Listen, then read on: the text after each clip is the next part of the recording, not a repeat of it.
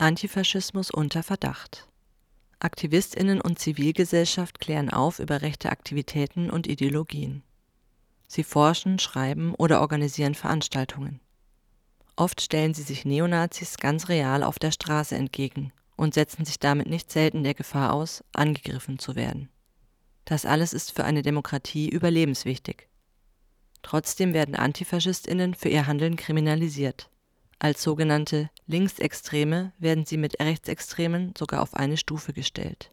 Wie kommt das? In Deutschland sind der Verfassungsschutz und die dort angewandte Extremismustheorie immer noch wichtige Bezugspunkte, wo es um politische Auseinandersetzung und Gewalt geht. Trotz jahrelanger Kritik hält sich die Extremismustheorie in Politik, Verwaltung und Medien hartnäckig. Die Behauptung ist, die Mehrheit und Mitte der Gesellschaft besteht aus demokratischen Bürgerinnen. Doch an ihren Rändern finden sich die Feindinnen der Demokratie, die Extremisten. Und die gebe es links wie rechts. Wer demokratisch ist und wer nicht, ist aber ja nicht ohne weiteres klar. Häufig bestimmt dies der Verfassungsschutz, indem er Fakten schafft. Allzu oft landen antifaschistische oder linke Initiativen im Verfassungsschutzbericht. Ihr Tun wird damit kriminalisiert und dem von extremen Rechten gleichgestellt. Wenn Neonazis linke Jugendliche überfallen, heißt es, die Extremisten hätten sich gegenseitig provoziert. Das ist Opfern rechter Gewalt häufig schon passiert. Das ist eine Seite. Die andere ist, die Extremismustheorie und damit die Sicherheitsbehörden tragen dazu bei, dass rechte Gewalt, rechte Organisationen und menschenverachtende Ideologien verharmlost werden. Denn wenn es nur die Mitte und die Extremisten gibt, muss eine große Bandbreite von Demokratiefeindlichkeit verdrängt oder verleugnet werden.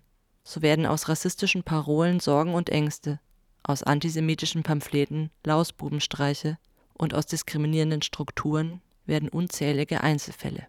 Den Alltagsrassismus der ganz normalen Leute kann die Extremismustheorie nicht erkennen und nicht erklären. Doch Neonazi-Strukturen profitieren von dieser Art der öffentlichen Wahrnehmung. Oder wie es landläufig heißt, der Verfassungsschutz ist auf dem rechten Auge blind. Trotz der vielen Hinweise auf ein rassistisches Tatmotiv wurde im NSU-Komplex gegen die Opfer und ihre Angehörigen ermittelt. Aus rechtem Terror wurden Morde krimineller Banden, bis der NSU öffentlich bekannt wurde. Korrumpiertes Wissen nennen das Engagierte aus Aktivismus und Wissenschaft und stellen dem ihr Wissen als solidarisches entgegen.